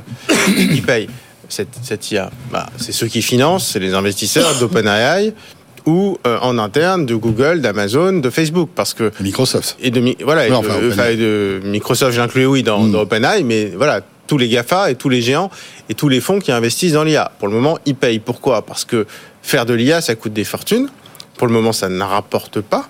Je veux dire, aujourd'hui, euh, OpenAI perd de l'argent avec une requête. Euh, Google perd de l'argent avec une requête sur Gemini. Et j'ose même pas parler d'une requête sur Sora, ce dont on a parlé la semaine dernière, la vidéo. Je sais pas combien ça coûte une requête pour gérer une vidéo comme ça. voilà. mais aujourd'hui, et, encore une fois, ça coûtera beaucoup moins cher. on peut même pas le faire, c'est pas encore lancé. Mais ça coûtera probablement beaucoup moins cher demain. Bien sûr. Et on trouvera un modèle oui, oui, il y aura une optimisation sans doute. Mais en attendant, cet argent, il faut bien qu'il arrive de quelque part. Et donc, pour le moment, les gains d'NVIDIA, c'est les investissements de ceux qui sont persuadés que le marché de l'IA va devenir rentable. Donc la question, c'est est-ce que ce marché va devenir rentable ou pas voilà.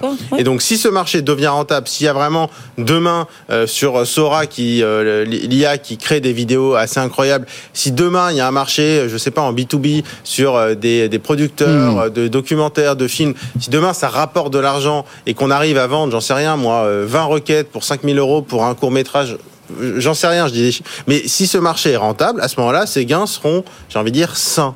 Euh, si ce marché n'est pas rentable, ce sera de l'argent investi qui Nvidia sera grand gagnant en termes de résultats, qui, parce que cet argent il est vraiment dans les poches d'Nvidia, mais derrière, ce seront ceux qui ont investi dans l'IA, dans l'applicatif IA, qui auront mis l'argent, peut-être pour rien, et ou peut-être feront fortune aussi parce que ce sera rentable. Eh bien voilà, on va suivre ça de près, hein, puisque les résultats, donc, euh, ce sera, ce sera aux alentours des 22h. On en reparlera demain dans Tech Co, la quotidienne, bien sûr. Et puis, évidemment, tout au long de la journée demain sur BFM Business. Merci beaucoup à tous les trois. Merci Marion. Merci François. Un plaisir de t'accueillir. Marion Moreau, journaliste et fondatrice d'Ornorm Media. Merci à Raphaël Grabli aussi. Merci à toi. Rédacteur en chef euh, adjoint du site Tech Co. Toute l'actualité qu'on évoque là, vous pouvez la retrouver aussi sur la plateforme Tech Co. Hein. on ne le répétera jamais assez, à la fois l'écrit, en podcast, des vidéos, etc. qui vous attendent allez-y, découvrez euh, cette plateforme qui est euh, la petite cousine en fait hein, de, BFM Business. On peut dire ça comme ça. Totalement. Et merci à Frédéric. Merci. Merci Fred, journaliste à BFM Business.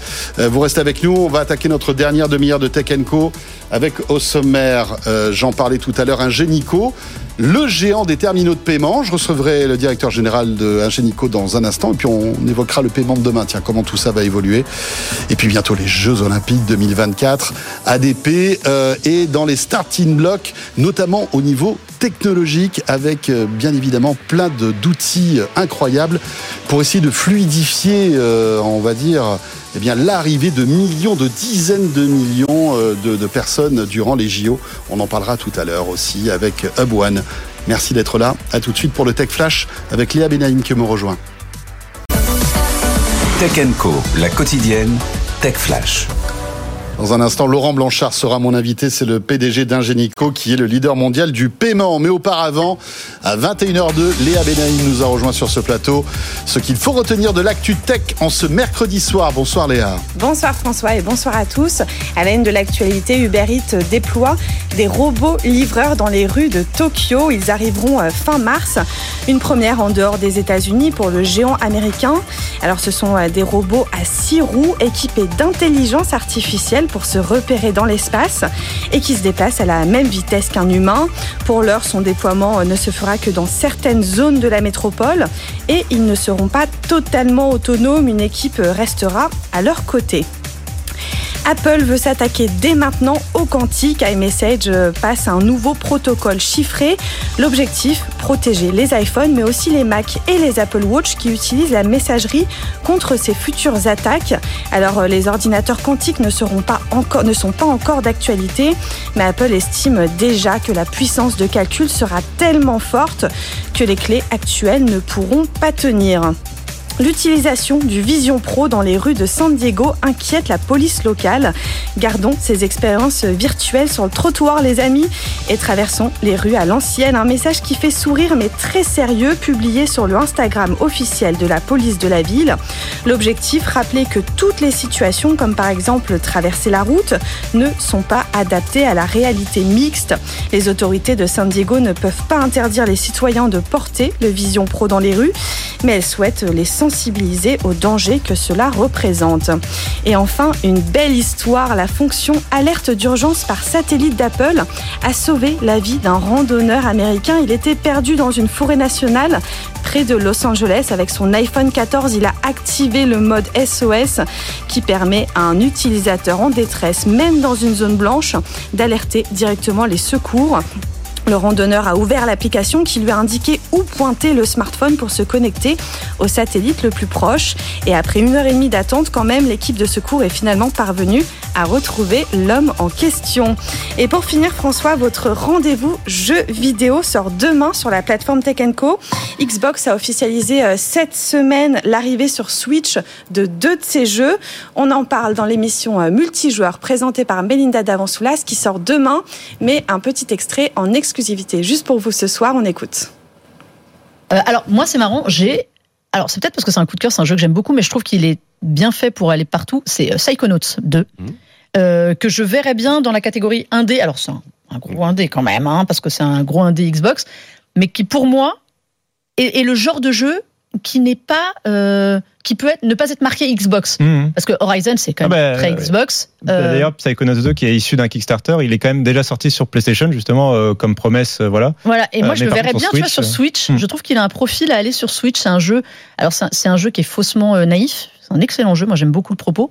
Et je trouve que un, ça fait partie de ces jeux qui pourraient sortir en fait être alors comme dit euh, Phil Spencer, des ambassadeurs, mais euh, parce qu'il y a ça aussi. Ouais, c'est moins dur que de dire on va sortir un Halo ou un Forza qui sont quand même des, des, des, hein. trucs très licenciés euh, Xbox. C'est vrai qu'un Psychonaut. Bah, The Last of Us sur Xbox, vous le voyez un jour arriver? Non, ça y est, il y a besoin d'identité. Mais en revanche, c'est intéressant parce qu'il a dit on cherche des jeux qui soient des ambassadeurs. Mm. On comprend entre les lignes que c'est pour aussi rapatrier des joueurs ailleurs, mm. pas seulement pour exporter ces jeux. Euh, mais ça pose aussi une question est-ce que les exclusivités ont un avenir, messieurs? Ah bah, c'est la grande question que veut mettre en avant Phil Spencer et c'était déjà le cas pendant le processus de rachat d'Activision Blizzard. Eux, ils se, enfin, ça fait des années et des années que Phil Spencer et Xbox se placent en anti-exclusivité. Alors, euh, il fut un temps, c'était quand même assez pratique quand ils en avaient pas, justement, de dire là, ils vont, en avoir, ils vont en avoir une euh, Là, pour le coup, ils, en, ils vont en avoir beaucoup et c'est intéressant qu'ils maintiennent ce propos. Et c'est vrai que euh, quand on voit PlayStation qui sort de plus en plus de jeux sur PC et quand on voit Xbox, bah, voilà, qui veut s'étendre au-delà de son écosystème, on peut se poser des questions voilà, donc euh, multijoueur à retrouver dès demain sur la plateforme Tech Co. 21h07. On va parler maintenant de paiement avec un gynéco et son PDG qui est sur le plateau de Tech Co. Tech Co, la quotidienne, l'invité. Et j'accueille Laurent Blanchard. Bonsoir Laurent. Bonsoir François. Merci d'être avec nous. Vous êtes le PDG d'Ingenico, j'allais dire fraîchement PDG puisque vous êtes arrivé euh, euh, mi-2023, si euh, mes informations... Petite année. Voilà, une, petite, année, voilà. Euh, vous avez travaillé dans énormément de boîtes, euh, notamment américaines, et vous voilà maintenant à la tête d'Ingenico, qui est une vraie pépite, hein, le leader mondial du paiement, 40 ans d'expérience dans le secteur des paiements. Euh, effectivement, le paiement qui évolue hein, perpétuellement, on le voit. les TPE de cartes bancaires qui, eux aussi, sont en train de, de se métamorphoser, mais en fait, Ingenico, c'est pas que les TPE sur lesquels on, pose notre carte bancaire. C'est évidemment plein de choses liées au paiement. Est-ce que vous pouvez nous présenter un peu Ingenico Oui, alors tout d'abord, euh, François, euh, Ingenico est une magnifique fintech à dimension mondiale. Euh, juste pour vous donner quelques chiffres, nous sommes en contact tous les jours avec pratiquement un milliard de consommateurs qui utilisent en fait vos services. Qui utilisent les terminaux. Alors les terminaux aujourd'hui, c'est une, c'est un concentré de technologie, c'est un micro-ordinateur mhm. qui intègre des centaines de brevets pour s'assurer que la transaction que vous allez faire est sécurisée dans un environnement extrêmement réglementé. Mais c'est une, c'est quelque chose qui est qui est magnifiquement euh, intéressant on va masquer cette complexité pour le consommateur. Néanmoins, n'oublions pas que c'est 3500 ingénieurs qui, au niveau mondial, passent leur journée à développer ces technologies-là. Oui, vous dépensez beaucoup d'argent d'ailleurs dans la R&D. Ce qui est intéressant, c'est que évidemment, on vous connaît par le TPE, le TPE que euh, vous voyez chez le commerçant. Euh, ben voilà, il y a des fortes chances pour que ce soit un, génico, mais vous n'êtes pas que là en fait. Il y a, après, il y a tout le soft, tout le process de paiement euh, qu'on ne voit pas, mais où vous êtes présent. Alors, en fait, il y a trois étages, si vous voulez, dans, mmh. dans les paiements. Il y a le terminal, qui soit physique aujourd'hui, c'est ce qu'on connaît. Il a toutes les couleurs aujourd'hui voulues, mais ça peut être aussi la transformation d'une tablette ou d'un téléphone en terminal de paiement, ce qu'on appelle le soft POS. Et là, à Génico, nous avons fait l'acquisition d'ailleurs d'une entreprise qui nous permet de transformer cela. Alors, donc n'importe quel smartphone pour un commerçant peut devenir un terminal de paiement? À partir du moment où la banque ou ce qu'on appelle l'acquéreur va, va permettre cela, mais technologiquement, oui. Alors, c'est réservé à ce qu'on appelle euh, des micro-marchands. C'est le chauffeur de taxi, c'est euh, un événement, une, une boutique éphémère. À partir du moment où vous avez plus de 10% des clients qui rentrent dans un, magasin et qui vont payer avec une carte, que ce soit avec le téléphone ou la carte, là, le, le, le, le, terminal physique est économiquement beaucoup plus intéressant. Néanmoins, le premier métier, c'est ça, c'est de fournir euh, ces, ces, terminaux. Nous sommes leaders au niveau mondial. Le deuxième métier, c'est d'apporter tout l'environnement logiciel pour aider nos clients, que ce qui sont les grandes banques et les grands acquéreurs, à gérer cette flotte-là. Parce que malheureusement, beaucoup d'entre eux ne savent plus où sont les terminaux. Pouvez avoir un terminal qui va être, qui va être euh, soit euh, dans, un, dans un placard ou ne plus fonctionner. Et donc, ce qu'on a fait dans le monde des PC il y a quelques années, c'est que nous sommes capables de gérer à distance. D'accord. Vous, vous, gérez des flottes on de gère terminaux. Des centaines de millions. On, jette, on, on gère en fait des, des, des, des, millions de terminaux à distance. Mais ça limite, c'est la partie relativement masquée, un peu intéressante. Mmh. La troisième, le troisième étage est beaucoup plus intéressant, c'est que nous venons améliorer l'expérience et du et du commerçant et du consommateur euh, en faisant quoi? Par exemple, vous avez démarré euh, l'achat euh, d'un objet sur Internet. Puis vous dites, tiens, au dernier moment, ah ben, je vais peut-être quand même vérifier que, le, que cet achat me convient. Donc vous allez en, en, magasin, et puis peut-être que vous, en fait, vous avez démarré vos transactions, vous voulez l'arrêter parce que ça ne vous convient pas. Ou vous voulez peut-être venir créditer une carte de fidélité que vous auriez eue dans votre activité en ligne. Et en fait, ce que nous faisons, c'est nous offrons une plateforme logicielle qui permet d'assurer et aux commerçants et aux consommateurs, on va dire une expérience sans couture. Et ça, c'est une transformation du métier d'ingénieur. Je peux changer quelques modalités de mon paiement après avoir effectué le règlement finalement. C'est ça. Hein. en fait, ce qu'on a appelé l'omnichannel ou maintenant la unified channel, c'est juste s'assurer que ce que vous êtes capable de faire en ligne, vous êtes capable de le faire aujourd'hui dans les euh, dans les magasins. Parce que post-Covid, ce qui est intéressant, on a on a cru en fait que l'activité, le trafic dans les magasins allait baisser. Absolument pas. Au contraire. Et les, et les commerçants cherchent à transformer un point de paiement qui est quand même pas une expérience la plus extraordinaire, peut-être même traumatisante, en un point de commerce, c'est-à-dire recréer une relation mmh. avec euh, les, les, les, consommateurs, leur apporter des services à valeur ajoutée. On parlait de la carte de fidélité, une capacité de paiement qu'on appelle en anglais buy now pay later un certain nombre d'éléments. Mmh. Et ça, c'est le troisième étage. Et ce qui fait que la pépite dont vous parliez, qui est un génico, une, une pépite au niveau mondial, on a un avenir assez extraordinaire. Vous avez un avenir extraordinaire, mais euh, qui est condamné à euh, innover. Parce que on le voit aujourd'hui, le paiement sans contact euh, est en train de se, de se généraliser. Apple va devenir un concurrent parce qu'ils ont, ils ont annoncé euh, Tap to Pay qui euh, transforme n'importe quel iPhone en terminal de paiement, c'est-à-dire que je vais pouvoir payer euh, depuis mon téléphone vers un autre iPhone et donc vous squeezez carrément. et on peut imaginer que d'autres concurrents vont arriver. Je vous interromps.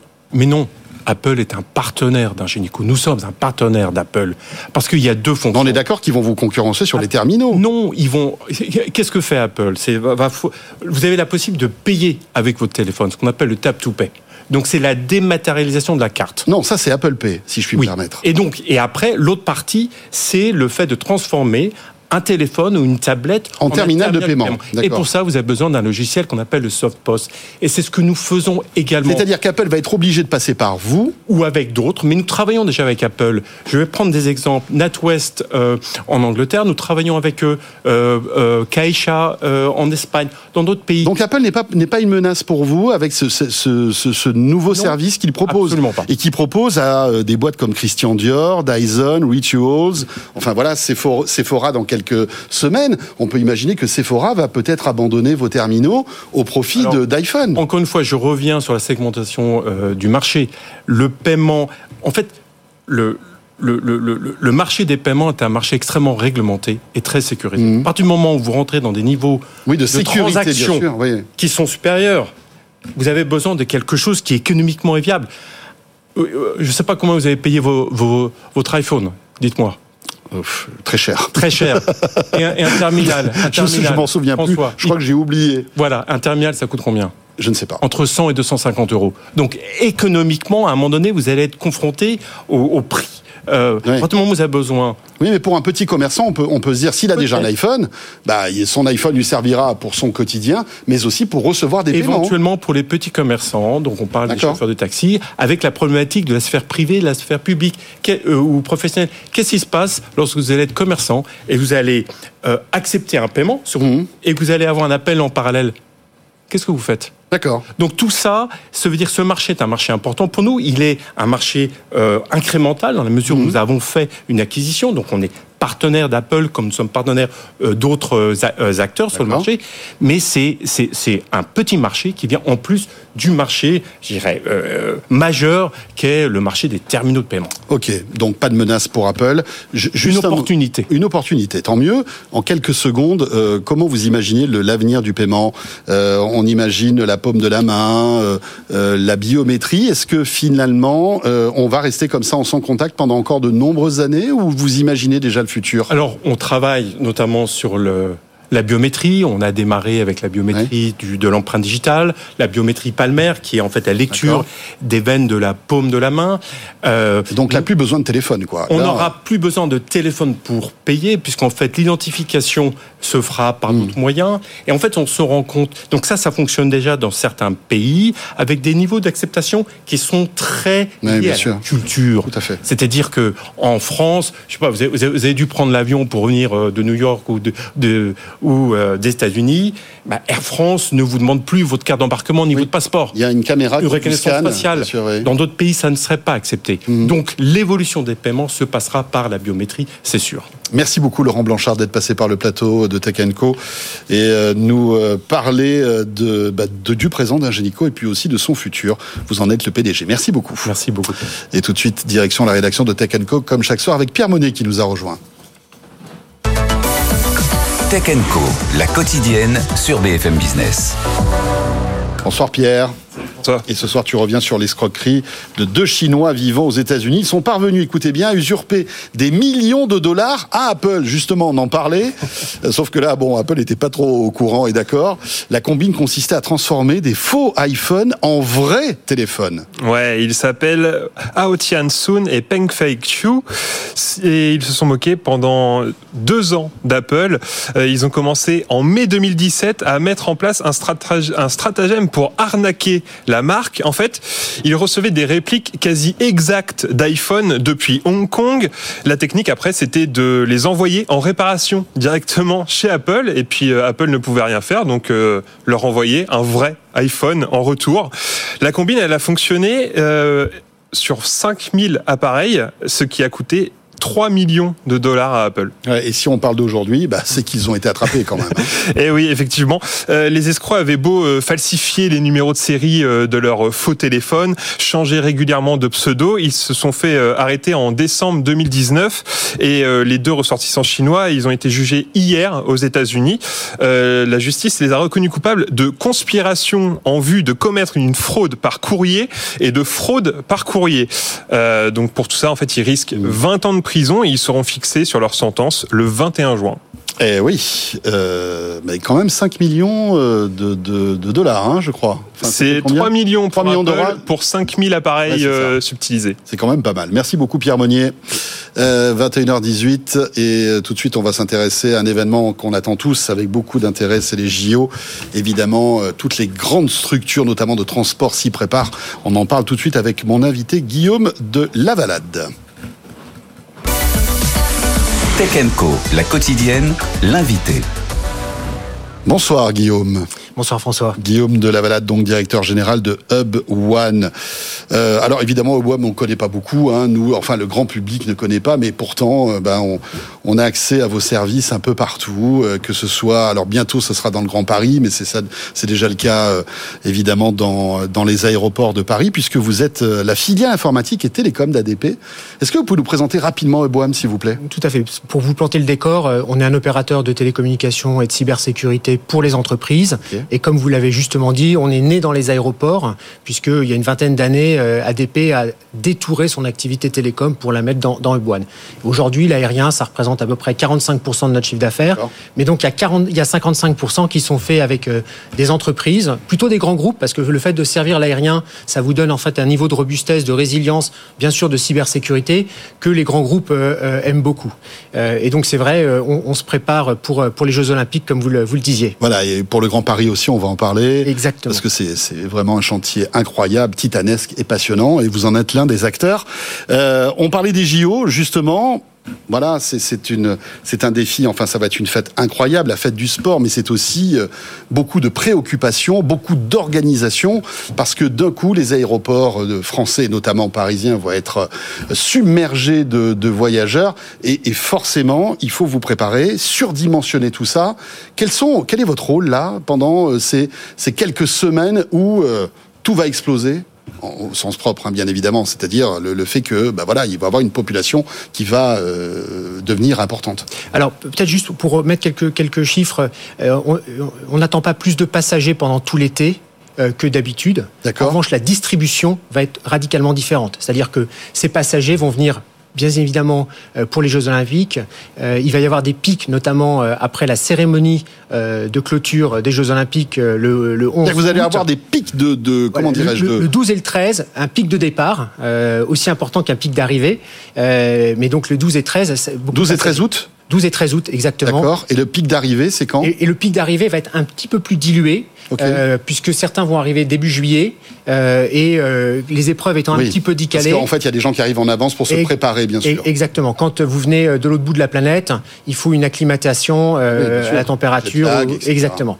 Et nous, Boine, bah, modestement, on va accueillir ces passagers quand ils vont débarquer. On va être entre guillemets le, premier pas numérique sur le sol français, puisque en fait, on fournit le, tout le Wi-Fi des aéroports parisiens. Donc le Wi-Fi gratuit pour les voyageurs pour accompagner tous les parcours numériques mhm. euh, de ces voyageurs.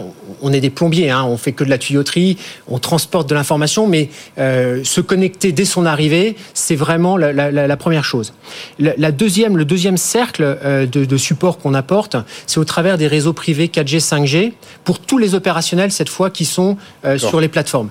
on ne le sait pas trop, mais pour servir ces, ces deux grands aéroports parisiens que sont Charles de Gaulle et Orly, c'est à peu près un gros millier d'entreprises, 100 000 salariés, et donc tous ces gens travaillent. Et qui communiquent sur des réseaux sécurisés Exactement. Donc de plus en plus, euh, on, a développé le, plus grand réseau privé de France, euh, et on en est euh, assez fiers, donc en, 4G, qui permet d'avoir une bande passante en abondance, mmh. une latence euh, extrême. 4G euh, ou 5G 4G dans un premier temps. D'accord, et vous allez passer après la 5G, Exactement. qui permet du slicing euh, de fréquences, etc. Exactement. Même si le fait d'être sur un réseau privé, c'est-à-dire dédié aux professionnels, on atteint des latences qui, n'ont, qui sont inférieures à 10 millisecondes. D'accord. Pour Donc la 4G suffit, entre guillemets, Exactement. D'accord. et bien évidemment de, de la cybersécurité comme vous le soulignez, le, troisième cercle, si j'ose dire, de services dans lesquels on va l'accompagner, c'est dans la partie transport, où effectivement on a été euh, retenu par la Société du Grand Paris, désormais la Société des grands projets, puisqu'ils sortent de la, de, pour fournir là aussi tout le Wi-Fi dans euh, les 65 nouvelles gares qui vont sortir de terre, les nouvelles lignes. Donc vous aurez aussi le, le Wi-Fi dans les trains. Euh, dans cette... Et pour ces Jeux Olympiques, il y a deux gares qui sont super emblématiques. C'est Orly euh, extension de la ligne 14. Donc vous allez pouvoir aller en métro jusqu'à Orly, et ça c'est quand même une révolution pour euh, toutes, les, toutes, les personnes d'Île-de-France. Ça arrive quand ça Ça, va être, ça, va être prêt pour les Jeux Olympiques, et donc nous on apporte. On n'a pas de date encore d'inauguration là. Il y a des dates, mais je sais pas à moi de les. La peinture est quasi fraîche. Vous dire, euh, nous on passe après les peintres pour installer le Wi-Fi. le Wi-Fi. Oui, c'est-à-dire que vous vous arrivez quand vous arrivez, tout est prêt finalement. exactement. Et la deuxième gare emblématique, pardon, c'est Saint-Denis-Playel vous voyez, au cœur du, village olympique, et donc là aussi sur la ligne 14, et ça va être, ça va être le deuxième cercle. Euh, parlez-nous aussi de tout ce qui est organisation des bagages, parce que là, enfin, il y, a aussi, on va dire, tous les services qui sont inhérents à un aéroport. Vous vous occupez de tout ça aussi? Alors, nous, notre rôle à nouveau, hein, on est euh, l'opérateur télécom du coin. Donc on fournit les réseaux, on fournit aussi pas mal de technologies, euh, beaucoup de RFID pour poursuivre ça. Mais pour suivre les bagages, par exemple, ou autre chose Pour suivre les containers bagages. C'est-à-dire que quand le, bagage sort de, de, la soute, il est mis dans un container. Ce container, quand il va rentrer dans la zone de décharge pour aller ensuite sur le tapis, en fait, donc il a un tag RFID. Quand il passe sous le portique RFID, il est, euh, il est, il est tagué. Et on sait que dans ces cas-là, vous allez avoir votre bagage dans, dans 5 minutes. Euh, mais vous l'avez raison, euh, pour les athlètes en particulier, il va y avoir beaucoup de bagages hors normes, des perches, des kayaks, des raquettes de tennis. Hors de question de, de, perdre ces bagages. Et donc, il y a un énorme enjeu pour les compagnies aériennes et, et pour, pour Aéroport de Paris dans, ce, dans ce traitement des, des bagages. Est-ce que vous avez été obligé de surdimensionner certaines infrastructures avec l'arrivée des Jeux Olympiques? Alors, on n'a pas surdimensionné euh, les, les, infrastructures. En revanche, euh, depuis plusieurs mois maintenant, on, on teste systématiquement la, la, robustesse, la résilience euh, avec des mmh. exercices de ces infrastructures. Si vous me permettez un, un, petit point qui a son importance, et je sais que vous êtes, vous adorez les technologies dans cette dans cette enceinte, mais hors de question de jouer aux apprentis sorciers pour les Jeux Olympiques. En d'autres termes, on va pas tester des nouvelles technologies qui n'auraient pas été éprouvées.